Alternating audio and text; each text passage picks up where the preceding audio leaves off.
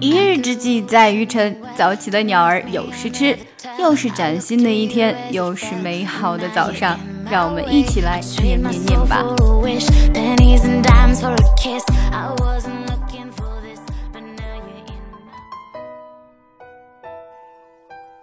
It's all about always believing.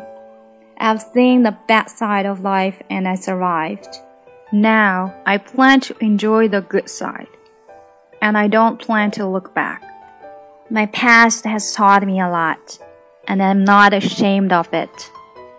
It taught me how quickly things can be taken away from you. It taught me how important it is to believe in yourself even if others turn their back on you. It wasn't easy waking up in a cell, but it would have been easier to quit. I didn't do that.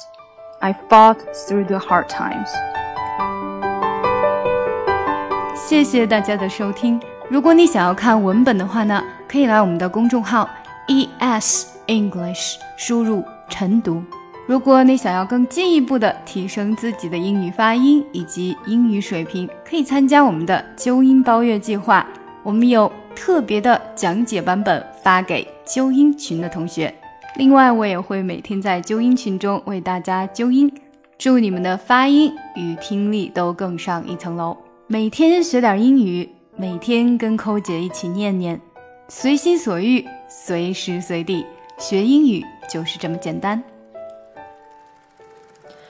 ES English ES English 英语课堂。ES 英语课堂 ES English ES 英语课堂，加入我们吧，加入我们，Join us。 Join us，加入我们吧。从今天开始，跟我们一起说好听的英语。 You're listening to my voice. You're interesting about English. Say you want to learn English. You want to learn because I English see that they repeat very quickly what I taught them. And it is my conviction that they would easily become Christians, where they seem not to have writing stories Something